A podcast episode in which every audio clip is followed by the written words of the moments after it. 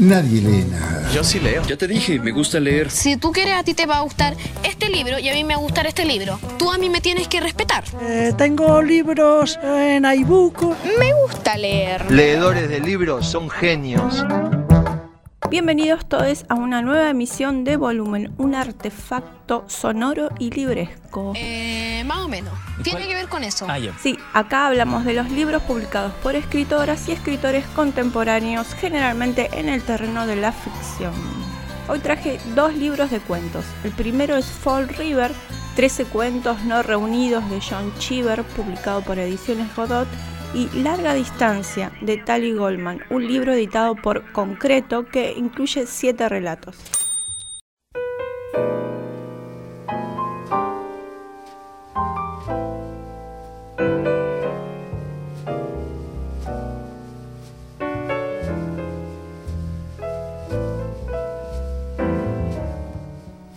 Vivir al minuto, así lo llamábamos. Era mi cumpleaños número 62 y me encontré sin trabajo. No he vuelto a trabajar desde entonces. Me estoy poniendo viejo. Mi póliza de seguro caducó. Se me acabó el dinero. Mi hermano y mi hermana han muerto. Mis amigos se murieron. El mundo en el que sabía cómo moverme, cómo hablar y cómo ganarme la vida ha desaparecido. El ruido del tráfico bajo la ventana de esta habitación amoblada no hace otra cosa que recordármelo. Hemos sido olvidados.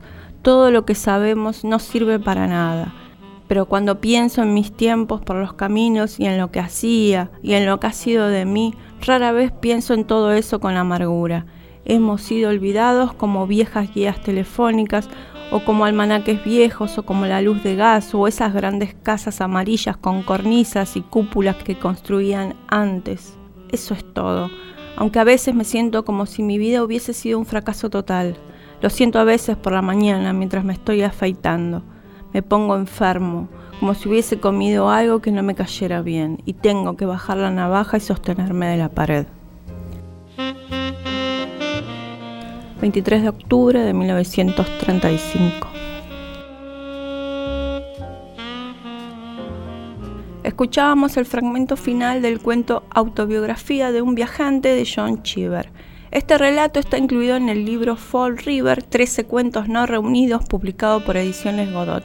Estos relatos están ordenados de manera cronológica porque corresponden a los inicios de la escritura de Cheever.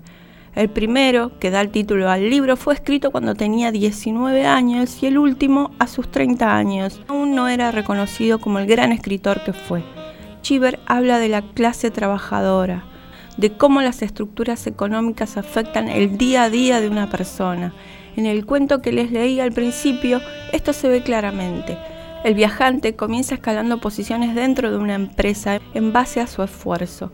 En un momento de su vida tiene muchísimo dinero, pero el mercado cambia y él se queda sin trabajo cuando ya es grande y no tiene posibilidades de tomar otros caminos laborales. Y también está esa idea de que el trabajo en los hombres es constitutivo de su ser no solo brinda el sustento, sino que es parte esencial. Y cuando el trabajo escasea, la persona se derrumba. En cambio, las mujeres de los relatos de Chiver mantienen una resistencia, una rebeldía. Siempre hay una posibilidad de hacer, de salirse del camino prefijado. Todos los cuentos son preciosos, las descripciones de los lugares, las descripciones de los personajes con pequeños indicios logran capturar el alma de esos personajes.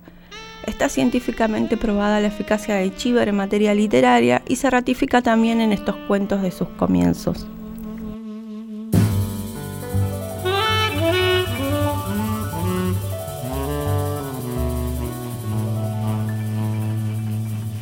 Es un volumen extraordinario. Este año Ediciones Concreto publicó el primer libro de relatos de ficción de la periodista Tali Goldman. Se titula Larga Distancia e incluye siete relatos protagonizados por mujeres. La autora hace un gran trabajo con el registro de esas voces, en general pertenecientes a la comunidad judía y ya mayores. Estas voces llegan a través de mails, de llamadas telefónicas, del relato de experiencias y casi sin querer lo que cuentan son pequeñas rebeldías, desajustes en relación con las normas y los vínculos familiares establecidos. La materia de estos relatos incluye el humor, un humor que surge de estos desajustes, ¿no? Y por lo tanto hay un efecto dulce y amargo a la porque vemos cuáles son esas normas, ¿no? qué tan fijas están y cuáles son los resquicios por los que una persona las puede apenas eludir o romper. Las Cuatro Amapolas era la banda de rock del momento y estaba integrada por chicas. La tía me había contado que eso era rarísimo, que en todas las otras bandas siempre había algún varón tocando la guitarra o la batería, pero que acá todas eran chicas. Mamá y Molke eran fanáticas, iban juntas a todos los recitales de las amapolas, que en general solían ser en pequeños boliches de la zona del microcentro. A sus padres les mentían, les decían que se juntaban en la casa de Fabiana o Victoria, en parte era cierto, iban temprano a ir y todas simulaban una juntada inocente, pero cuando los padres iban a dormir se cambiaban rápido y corrían al recital. Las amapolas terminaban cada show dándose un beso en la boca. La tía Molke también lo hacía con sus amigas, era un código. Mi mamá no se animaba, era más pudorosa, así me dijo Molke. Mamá, la tía Molke, Fabiana y Victoria también se habían apodado las cuatro amapolas. Cuando las amapolas salían en la tapa de alguna revista decían cosas como que no había que tener novio, formar una familia, que había que ser libres sin importar el sexo y cosas así. Ellas coleccionaban las revistas y las escondían porque a sus padres no les gustaban las cosas que decían. Les parecía que eran malas influencias para chicas como ellas. La tía todavía las conserva y me las mostró. Yo les dije a las tías que a mí no me parecía mal lo que ellas decían. Cada quien puede hacer lo que quiere, ¿no?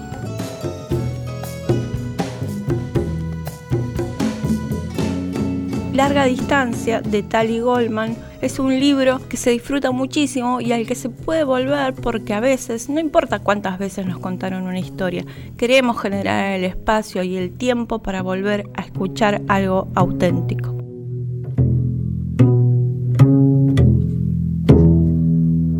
Seguimos en cualquier instante, genios. Gracias por existir. Fin de este episodio de Volumen. Nos encontraremos muy pronto por aquí. Cuídense.